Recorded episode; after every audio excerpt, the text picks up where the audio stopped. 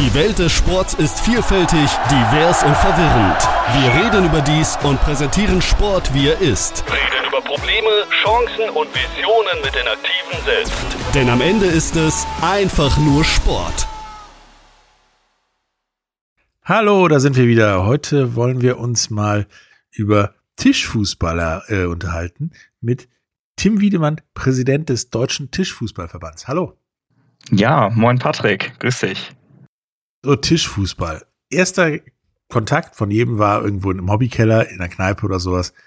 Und hätte nie gedacht, dass man das professioneller oder ernstzunehmender spielen kann, als ein bisschen den Ball dahin zu kriegen kann. Aber das geht, richtig?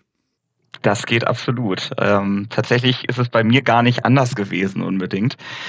Wenn ich mal zurückdenke, ich glaube, ich habe jahrelang einfach immer nur in der Kneipe oder auf dem Hamburger Berg, auf dem Hamburger Kiez äh, geknickt, gekickert und mich dann irgendwie für einen der Größten gehalten.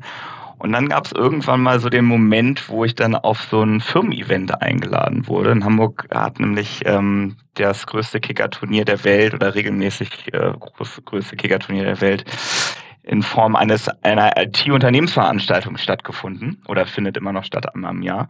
Und da bin ich mal mit einem Kumpel hingegangen, der auch in der IT arbeitet und dann haben wir da so ein bisschen gekickert und dann gab es so ein Battle, wo man gegen ähm, ja Damen spielen konnte, die Bundesliga spielen. Und da haben wir dann richtig, richtig hart auf den Sack bekommen. Und dann haben wir daran total Lust gefunden und haben gesagt, okay, das ist ja, da kann man ja auch irgendwie noch ein bisschen was lernen wahrscheinlich bei diesem ganzen, bei diesem ganzen Zeug. Und dann, ja, einfach im Internet ein bisschen schlau gemacht und dann einen Mentor gefunden und dann ging's ab. Und dann bist du jetzt Präsident. Aber äh, nebenbei kickst du natürlich auch noch. Ähm, genau.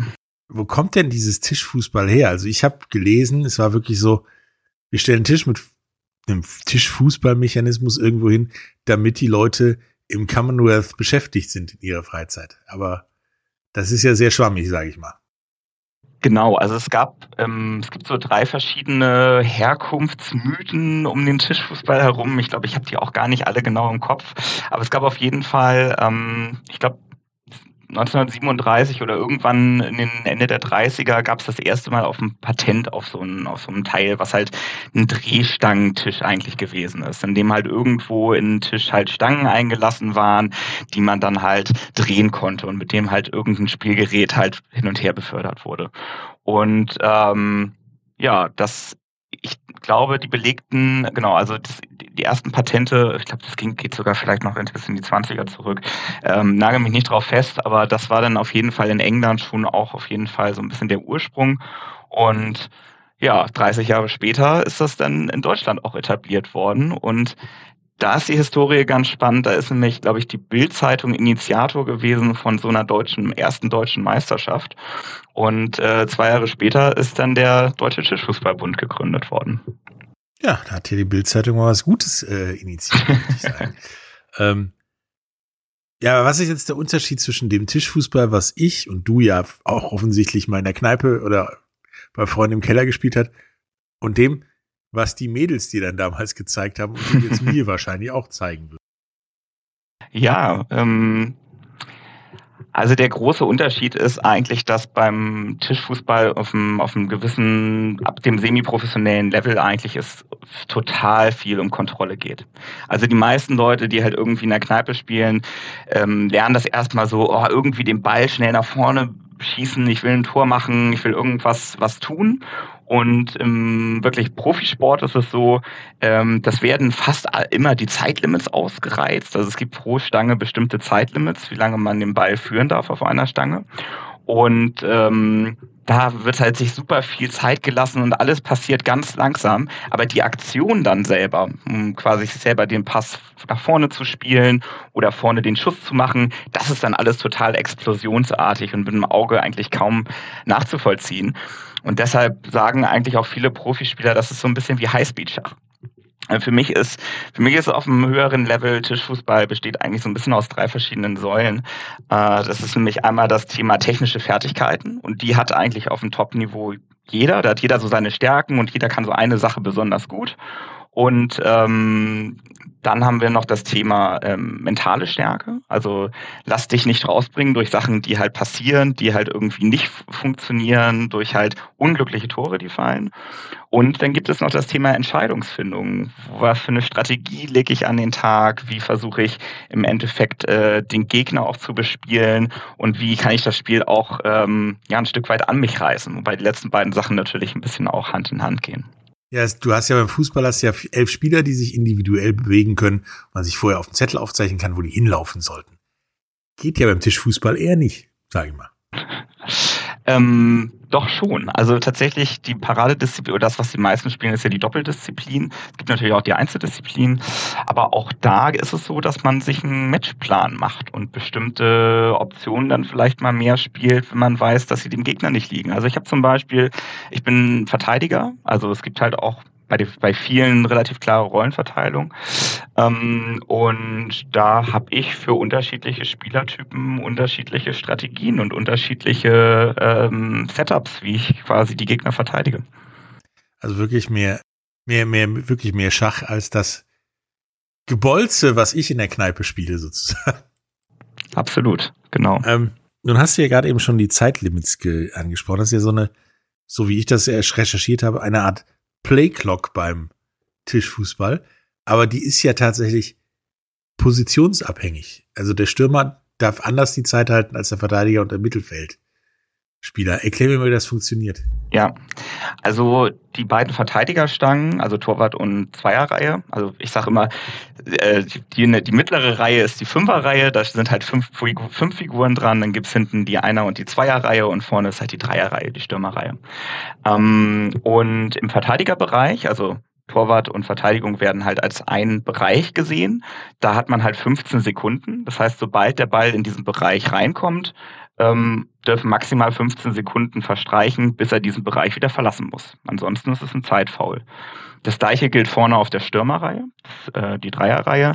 Dort hat man halt auch 15 Sekunden Zeit, bis der Ball halt den, Ball, den Bereich wieder verlassen muss. Bereich ist quasi der, der ganze äh, Bereich, bis man den Ball nicht mehr erreichen kann.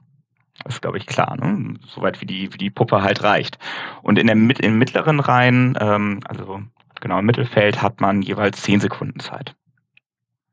Aber es gibt noch äh, bestimmte Disziplinen, da ist es nochmal ein bisschen anders, aber das ist eigentlich das Standard, äh, Standard-Setup, wie es gespielt wird international und auch eigentlich überall bei Turnieren.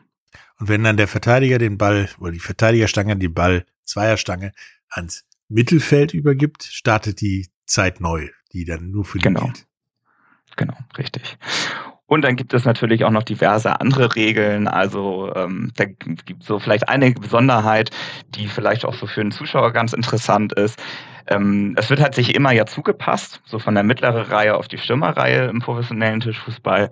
Und ähm, natürlich ist Kurbeln nicht erlaubt im klassischen Sinne. Es ist aber beispielsweise erlaubt, 360 Grad vor der Ballberührung und 360 Grad nach der Ballberührung zu machen. Deshalb gibt es halt auch eine Schussoption, die halt so aussieht, wie als wenn man kurbelt, aber die Stange wird halt kontrolliert gespielt. Und das andere, was auch noch sehr spannend ist, ähm, bei diesen, äh, bei dieser Passthematik ist es so, dass der Ball halt immer in Bewegung sein muss. Das heißt, man darf sich nicht den Ball ruhig hinlegen lassen und dann sich den Ball zuspielen, weil das wäre einfach viel zu einfach. Und ähm, ja, da gibt es halt dann noch so diverse Kleinigkeiten und Feinheiten und Kniffe und Tricks. Also da ja jeder irgendwie beim, beim hobbymäßigen Tischfußball immer brüllt, Kurbeln ist verboten. Ganz verboten ist es nicht, so wie ich es verstanden habe. Einmal im Kreis, Ball berühren, nochmal im Kreis sozusagen. Genau, richtig. Also kann ich quasi Anlauf nehmen. So in etwa, genau. Und das ist halt auch ähm, eigentlich der, der Standardschuss. Also es gibt einen Standardschuss, das ist der sogenannte Jet. Der ist von einem Deutschen erfunden worden, der leider dieses Jahr auch verstorben ist. Und der Jet wird eigentlich international überall gespielt. In den USA heißt der Snake Shot. Ist inzwischen der beliebteste Schuss überhaupt. Und da wird eigentlich ähm, die Stange gar nicht in der Hand angesetzt, sondern am Handgelenk. Und dann liegt quasi die Figur auf dem Ball auf und es wird aus dem Handgelenk in die Fingerspitzen abgerollt, sodass der, die Figur einmal quasi drumherum geht, den Ball trifft und dann in den Fingerspitzen die Stange festgehalten wird. Und das ist ein legaler Schuss. Also, dass du deine Fingerspitzen quasi als Haken benutzt, damit der genau. die Stange stehen bleibt. Genau, damit du die Stange nicht verlierst, ja. das hörte sich erst schwer an, schwerer an, als es ist. Es versuchst hier gerade mit dem Kugelschreiber zu simulieren. Das geht ja eigentlich. Das ist äh, tatsächlich auch, deshalb ist er auch so erfolgreich, weil der sehr, sehr schnell und sehr leicht zu lernen ist. Also man kann halt schnell Erfolge mit diesem Schuss machen. Aber in der Kneipe ist dieser Schuss natürlich verpönt, genau aus den Gründen. Und auch bei No-Pro-Turnieren in Hamburg nicht erlaubt. Okay, also ist das so ein eher doch philosophieabhängiges Ding? Schon. Also es gibt auch äh, einige Leute, die sagen würden, schafft diesen Schuss ab, weil er macht das Spiel zu einfach oder macht es halt zu leicht erlernbar. Es hat äh, wenig mit Tischfußball zu tun. Ich kann das so ein bisschen verstehen, aber es führt natürlich auch dazu, dass Leute schnell in der Lage sind, den Sport halt richtig zu erlernen und Motivation zu finden, weil halt die Hürde nicht so groß ist. Das ist richtig. Und wenn, wenn du dann halt nicht einhakst und der dreht sich weiter sozusagen, dann ist es ein Foul. Genau, richtig. Was passiert denn bei einem Foul? Also klar, beim Fußball legst du den Ball dahin, gibt es einen Freistoß und eine Mauer eventuell oder vielleicht auch einen Elfmeter, wer weiß. Ist jetzt bei einem Tischfußballtisch komplizierter, brauchen wir, brauchen wir ein paar Schraubenzieher für wahrscheinlich. genau. Also deswegen geht das. Genau, je nachdem, wo ein Foul begangen wird und was für ein Foul ähm, kommt der bekommt eigentlich in der Regel immer der Gegner den Ball, aber die Frage ist halt wohin. Also wenn ich wenn ich jetzt zum Beispiel die Stange verlieren würde, dann wird den Geg der Gegner den Ball auf die Fünf Fünferreihe bekommen. Ähm, wenn ich jetzt ein Zeitfoul beispielsweise auf der Stürmerreihe mache, dann bekommt der gegnerische Verteidiger den Ball. Und so gibt es dann unterschiedliche unterschiedliche Regeln, ähm, wann wer wie den Ball bekommt. Also wenn ich zum Beispiel als Verteidiger den Ball rausspiele, aber der Ball irgendwie vom Tisch fliegt, weil der Gegner gut geblockt hat, dann bin ich der Aggressor in dieser Aktion und ich verliere den Ball auf die gegnerische Verteidigerreihe. Das gleiche, wenn, ich, wenn der Stürmer quasi mich anschießt und der Ball dabei rausfliegt oder gegen eine Lampe oder was auch immer spielt, dann bekomme ich als Verteidiger auch den Ball dann. Also quasi immer die Reihe in der Nähe der Reihe, die das Foul begangen hat.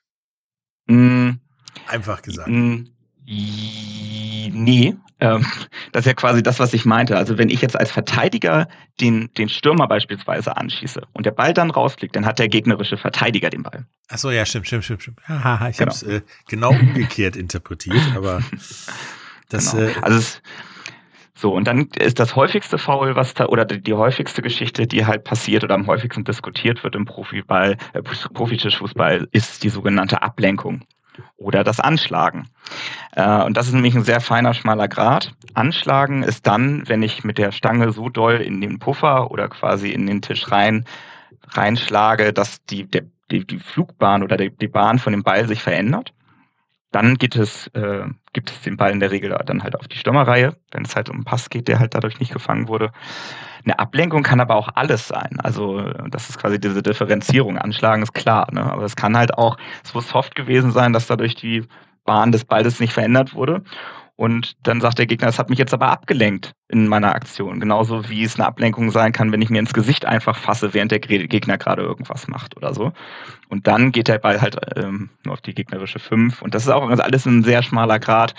Und da sind wir auch sehr froh, dass wir Schiedsrichter natürlich haben. Hört sich nach einer Menge Diskutiererei an, ob das jetzt Ablenkung war oder nicht. Äh, Spielt ihr Tischfußball oder Debattierclub?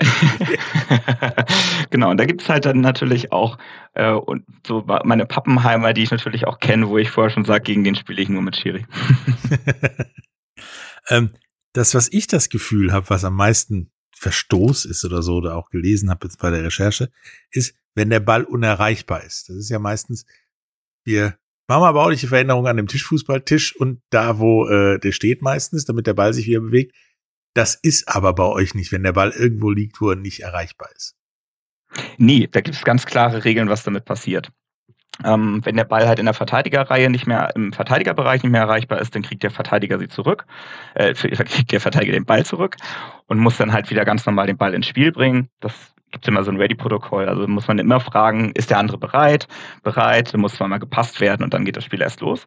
Ähm, und wenn der Ball zwischen den beiden mittleren Reihen liegt, also direkt in der Mitte, da wo quasi der Anstoßpunkt ist, dann bekommt derjenige den Ball, der äh, zuletzt Anstoß hatte. Derjenige, der ein Tor kassiert hat, hat immer den Anstoß. Und äh, wenn es dann zwischen der Stürmerreihe und einer Verteidigerreihe ähm, der Ball tot liegt, dann geht's halt in den jeweiligen Verteidigerbereich, der näher dran ist. Okay, nun habe ich gelesen, es gibt bei euch auch Strafstöße. Mhm. Dann habe ich mir mal meinen Tischfußballtisch in der Nähe angeguckt und überlegt, wie soll das gehen? Wie geht denn das? Ja, der Stürmer bekommt auf die mittlere, mittlere Reihe den Ball, muss den Ball ganz normal ins Spiel bringen und hat quasi einen Schuss frei. Und wenn der drin ist, dann ist Tor. Und wenn der nicht drin ist, dann geht's da weiter, wo vorher der Ball war. Okay, hört sich simpler an, als äh, ich vor dem Tischfußballtisch stand und überlegt habe, wie soll das gehen? Ähm, wir machen jetzt eine kleine Pause und wenn wir wieder da sind, dann reden wir mal darüber, wo man wie überhaupt Tischfußball spielen kann in Deutschland. Bis gleich. Hey, Malte Asmus von meinsportpodcast.de hier. Ab März geht's weiter mit unseren 100 Fußballlegenden. Staffel 4 bereits. Freut euch auf Zlatan Ibrahimovic, Michel Platini, Cesar Luis Minotti, Paolo Maldini, um nur mal vier zu nennen. Und bis wir mit der vierten Staffel kommen, hört doch einfach noch mal rein in die bisherigen drei Staffeln. Ronaldinho, Sepp Meyer, Gary Lineker, Lothar Matthäus und viele weitere warten da auf euch. 100 Fußballlegenden. Jetzt. Überall, wo es Podcasts gibt. Hallo, da sind wir wieder ähm, heute mit Tim Wiedemann, äh, Präsident des Deutschen Tischfußballbundes und reden über Tischfußball. meine, jetzt haben wir gerade eben erklärt, wie professionelles Tischfußball im Vergleich zu dem Tischfußball im Partykeller in der Kneipe funktioniert. Das ist schon ein bisschen was anderes, wie wir festgestellt haben. Aber das ist ja tatsächlich, habe ich bei der Recherche ausgefunden, organisierter als Stammtische in der Kneipe, in der besagten Kneipe, sondern gibt es Ligen, Meisterschaften und so weiter. Wie, wie ist die Struktur da? Also wir sind in Deutschland beim im Deutschen Tischfußballbund in 13 Landesverbände organisiert. Es, äh, wir haben nicht in jedem, also wir haben in jedem Bundesland einen Verband, aber da gibt es dann beispielsweise sowas wie den Mitteldeutschen Landesverband, der dann halt ein bisschen äh, ein paar ähm, ja, paar, paar Bereiche mit noch zusätzlich umfasst. Und ähm, genau, da drin gibt es dann halt unterschiedliche Anzahl an Vereinen. Also wir haben im Saarland zum Beispiel den größten Tischfußballverband, ähm, im, in Hamburg den zweitgrößten. Ich kann mal so ein bisschen was aus Hamburg erzählen. Da haben wir beispielsweise in, ähm, ich glaube, über 100 äh, Mannschaften äh, bei 1300 Spielern äh, einen ganz normalen Ligabetrieb in vier verschiedenen Ligen. Ähm, und genau, ähm, da gibt's halt für alle Spielstärken unterschiedliche und einen unterschiedlichen Ligabetrieb. Natürlich haben wir dann im höheren Sportbereich auch noch die ähm, Bundesligen, Regionalliga und äh, genau, also erste bis dritte Bundesliga haben wir bei den Herren. Damen gibt es eine erste und zweite. Also gerade über, über die über neue Damenteams freuen wir uns natürlich immer sehr. Genau, das jetzt so ein bisschen was zu den, zu den höheren Strukturen ähm, und wie man überhaupt eigentlich dahin kommt. Es gibt in den ganzen Landesverbänden diverse ja, ich nenne es jetzt mal Kickerkneipen oder beziehungsweise Kneipen, die auch so ein bisschen auf diesen, auf den sportlichen Wettbewerb auch ausgerichtet sind. Und dort werden halt Turniere veranstaltet. Also Turniere, die entweder von den Landesverbänden kommen oder halt auch regional einfach sind. In Köln gibt es zum Beispiel eine eigene Kölner Liga noch, die halt nichts mit, äh, mit dem Landesverband zu tun hat. Ähm, und genau, da halt am besten einfach mal hingehen. Und wie man diese Locations findet, da gibt es nämlich eine ganz tolle, großartige App, die nennt sich Comkickern. Und mit dieser Comkickern-App haben wir gemeinsam mit, ähm, ja, mit einer Firma äh, zusammen äh, ja quasi was gebaut oder geschaffen, wo jeder einzelne Kicker-Location da ist und man kann über diese Comkickern-App halt auch Kickerturniere selbst veranstalten. Und zwar relativ leicht und schnell indem man dann, äh, genau, also jeder hat dann halt die App installiert, loggt sich da einmal an der Location ein und kann dann halt ein spontanes Turnier spielen mit anderen. Ja, den, den Link zur App findet ihr übrigens auch in den Show Notes. Damit seid ihr ja tatsächlich die paar Schritte weiter, wie der richtige Fußball es seit Jahren versucht, aber es einfach nicht hinkriegt, die Verbindung zwischen bunten Ligen und Leistungsligen. Die klappt da ja nicht so, da ist ja gefühlt ein Kontinent zwischen das ist bei euch gefühlt nur aus der Kneipe raus und in die Kneipe rein, so ungefähr. Tatsächlich ist es so. Also man wird halt auch eigentlich in fast allen Kneipen, wo halt mehr als ein Kickertisch steht und wo der Kickertisch im ordentlichen Zustand ist, auch immer Ligaspieler finden oder Turnierspieler, denen man halt alle was fragen kann. Also die Community lebt halt davon, dass wir halt sehr inklusiv unterwegs sind. Da wird halt jeder eigentlich relativ, wird jeder positiv aufgenommen, jeder kann sich sofort beteiligen und jedem wird eigentlich, jeder wird eigentlich mit offenen Armen empfangen. Und das macht uns halt auch so stark. Wir haben halt auch einen ähm, relativ, relativ starken inklusiven Bereich bei uns. Also in Hamburg ist der FC St. Pauli Tischfußball, der der größte Tischfußballverein der Welt ist, tatsächlich. Ähm, da, dort gibt es halt auch zum Beispiel Inklusionsmannschaften mit Rollifahrern. Äh, das wird ganz viel Jugendtraining angeboten. Und wir haben da schon ein sehr breit aufgestelltes Angebot. Natürlich immer je nach Region ein bisschen unterschiedlich. Aber ähm, da versuchen wir halt immer sehr, sehr offen zu sein und jedem einfach ein Zuhause zu geben in unserer Family. Also, wer Fischfußball spielen möchte, der kann es, der wird auch was finden. Und zur Not in der Kneipe um die Ecke und von da aus Richtig. weiter in die Bundesliga. Und wenn die Bundesliga dann zu klein geworden ist, wie geht's denn dann weiter? Also ich, ich weiß, es gibt auch in niederländischen Kneipen Tischfußball und in England auch in ein paar. Aber weltweit könnte ja also das nicht so groß sein wie beim Fußball, beim richtigen Fußball. Ja, also wir sind auch natürlich international, also die, die Spieler, die jetzt halt ein bisschen ähm, erfahrener sind oder halt auch ähm, einfach mal Bock haben, international ein bisschen mehr unterwegs zu sein, die fahren dann halt auch mal, äh, also ich fahre zum Beispiel einmal im Jahr auch ganz gerne nach Prag auf ein Kickerturnier, was halt auch auf unserem Tisch ist. Da kommen wir nämlich gleich nochmal zu kommen. Es gibt natürlich auch noch unter, unterschiedliche Tischhersteller und das hat auch nämlich nochmal einen ganz spannenden Faktor im Tischfußball. Ähm, Genau, aber ich habe jetzt zum Beispiel auch letztes Jahr London mitgespielt auf einem anderen Tischmodell. Da wurde halt das Modell aus den USA gespielt. Äh, und da gibt es halt schon ein breites Angebot, wo man dann halt auch einfach international spielen kann.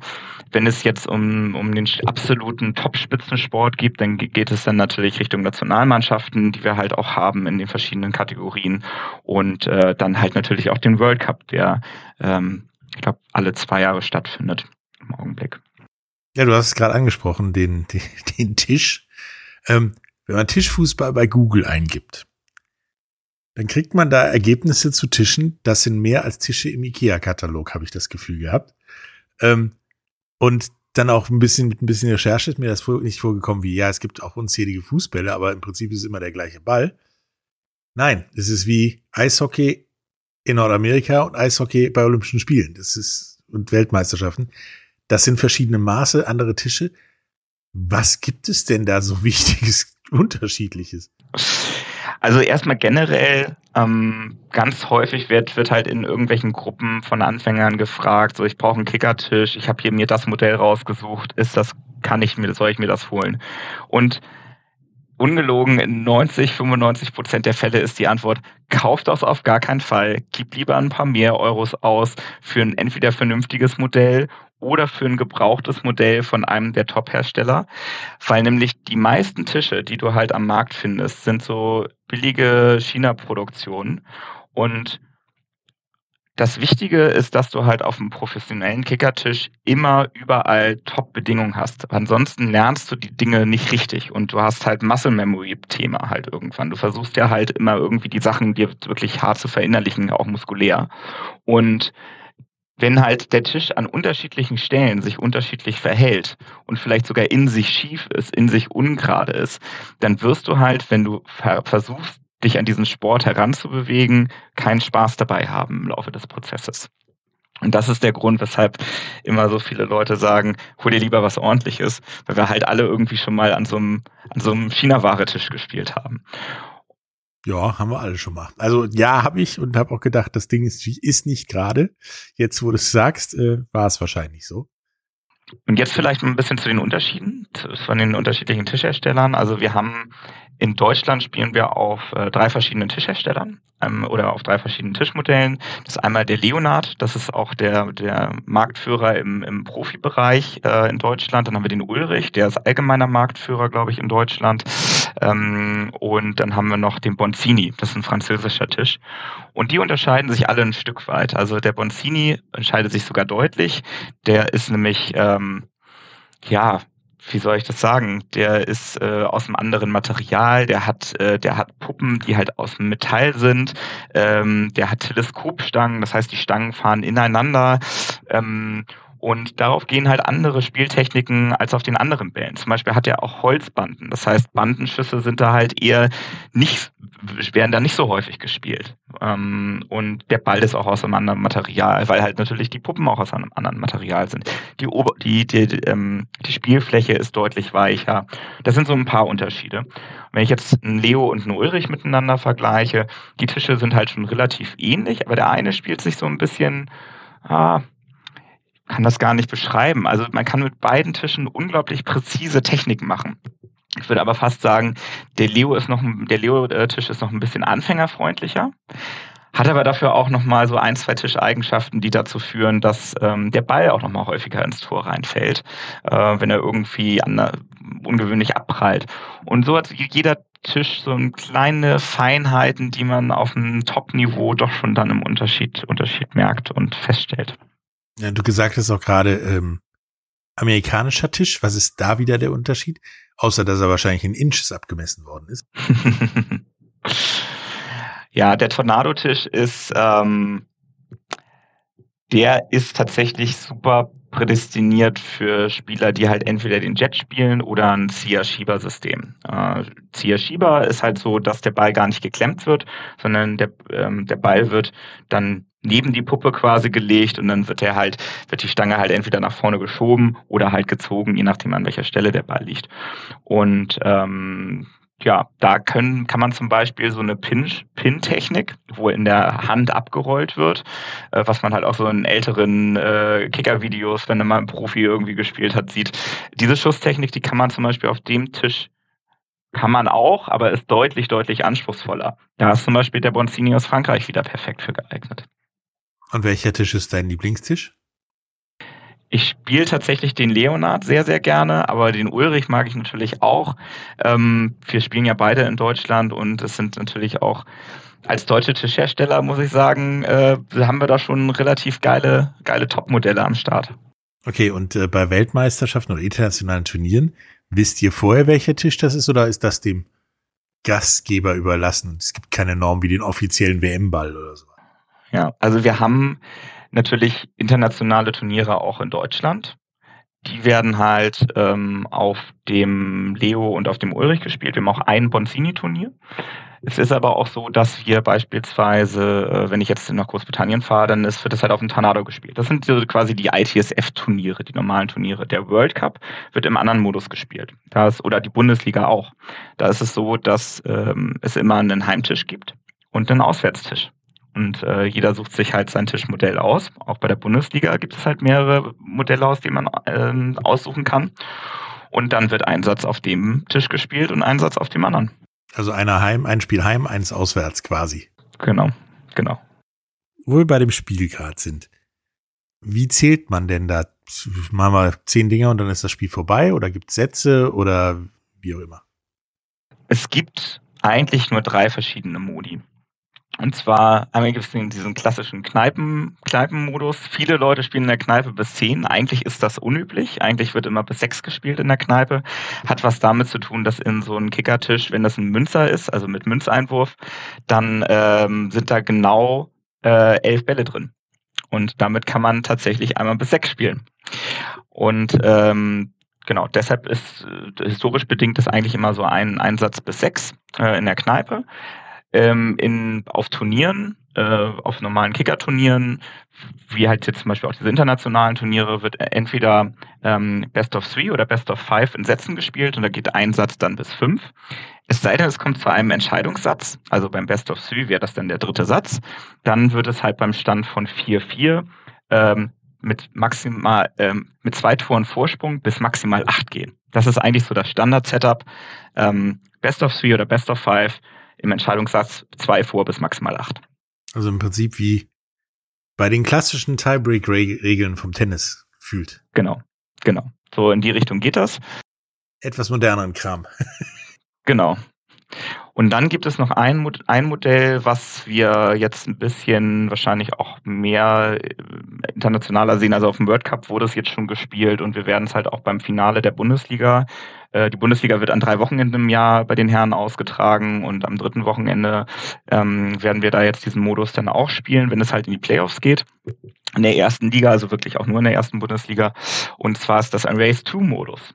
Da ist es so, ähm, ich glaube, Race to 40 ist es in dem Fall, dass ähm, ja, jede, jede Teamkonstellation oder jeder Gegnerkonstellation quasi bis äh, zehn Tore spielt, also beziehungsweise bis zum nächsten Zehner, Zehner-Slot.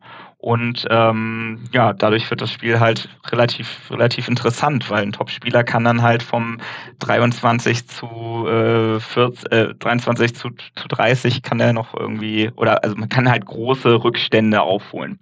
Und ähm, das macht das Ganze nochmal halt ein bisschen interessanter für Zuschauer. Ähm, genau. Und es ist halt so dann ein bisschen mehr an einem, also man hat so ein bisschen mehr stringent und es ist in einem durchgezogen, das Ganze. Tatsächlich hast du mir gerade Geschmack auf Tischfußball gemacht und äh, nicht nur in der Kneipe gehen, sondern das auch mal vernünftig zu machen und nicht da blöd rumbolzen und irgendwann darf einer den Ball unter der Theke rausholen, so ungefähr, sondern mit mehr Sinn und Verstand, weil es hört sich tatsächlich nach richtig spannenden Spielmöglichkeiten an oder einer richtig spannenden Freizeitbeschäftigung.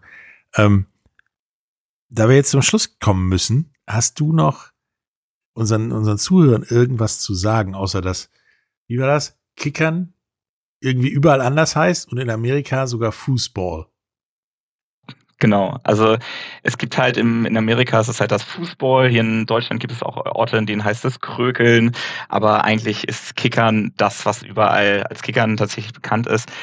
Ich kann den Zuhörern mitgeben, geht in Kneipen, habt Spaß vor Ort und schaut euch mal an, wie halt das bei den Profis aussieht. Und wenn ihr Bock habt, mal was zu lernen, ihr müsst nicht unbedingt zwingend direkt einen Tisch zu Hause haben, aber wichtig ist, sich halt mal einfach, einfach mal an den Tisch zu stellen und sich was vorzunehmen und zu gucken, hey, ich habe jetzt mal Bock, das zu lernen. Und ihr werdet auf jeden Fall jemanden finden, der euch liebend gern das beibringt. Und ansonsten gibt's auch glücklicherweise noch das Internet. Wir haben nämlich tatsächlich einen großartigen Twitch-Stream, wo wir alle unsere Top-Events auch ähm, streamen. Und äh, genau, da kommen vielleicht auch nochmal zwei Links dann in, in den Nachgang hier mit rein. Und äh, da könnt ihr euch dann mal anschauen. Auch alles moderiert. Also da kriegt ihr auch von, den, von ein paar Experten noch was dazu erzählt. Ja, wie gesagt, äh, geht in die Kneipe und treibt da Sport, wenn ihr sonst keinen, keinen macht, aber wenigstens da. So sehe ich das. Ähm, und macht es, es macht einfach, glaube ich, echt tierisch Spaß, wenn ihr das mal was professioneller macht. Es macht ja sonst schon Spaß. Und das mit dem Drehen könnt ihr erhalten wie ein Dachdecker, sage ich mal erstmal. Und dann äh, nachher sagen, pass mal auf, wir probieren mal den Move, den der Tim und der Patrick uns da erklärt, erklärt haben. Ähm, damit soll das tierisch Bock machen. Es hat mir Spaß gemacht und mir echt äh, einiges über Tischfußball erklärt, weswegen das jetzt von Kneipensport im besten Sinne weg ist zu tatsächlich Sport, meiner Meinung nach. Ja, hoffentlich. Sehr gerne. Und äh, wir sind ja weiterhin auf dem Weg der Sportanerkennung und vielleicht schaffen wir es noch, äh, vielleicht schaffe ich es in meiner Lebzeit noch, den äh, Tischfußball dahin zu bringen, dass wir irgendwann vielleicht sogar olympisch sind. Ja, bei mir hast du es auf jeden Fall geschafft, dass ich euch als Sport anerkannt habe und ernsthaft olympisch, es gibt in jedem olympischen Ort genug Kneipen, wo man das spielen kann. Also Nachhaltigkeit ist da gewährleistet. Ja, danke und äh, bis zum nächsten Mal. Tschüss. Bis dann, ciao. Die Welt des Sports ist vielfältig, divers und verwirrend. Wir reden über dies und präsentieren Sport, wie er ist. Reden über Probleme, Chancen und Visionen mit den Aktiven selbst. Denn am Ende ist es einfach nur Sport. Wie baut man eine harmonische Beziehung zu seinem Hund auf? Puh, gar nicht so leicht. Und deshalb frage ich nach, wie es anderen Hundeeltern gelingt, beziehungsweise wie die daran arbeiten. Bei Iswas Dog reden wir dann drüber. Alle 14 Tage neu mit mir, Malte Asmus und unserer Expertin für eine harmonische Mensch-Hund-Beziehung, Melanie Lippisch. Iswas Dog mit Malte Asmus. Überall, wo es Podcasts gibt.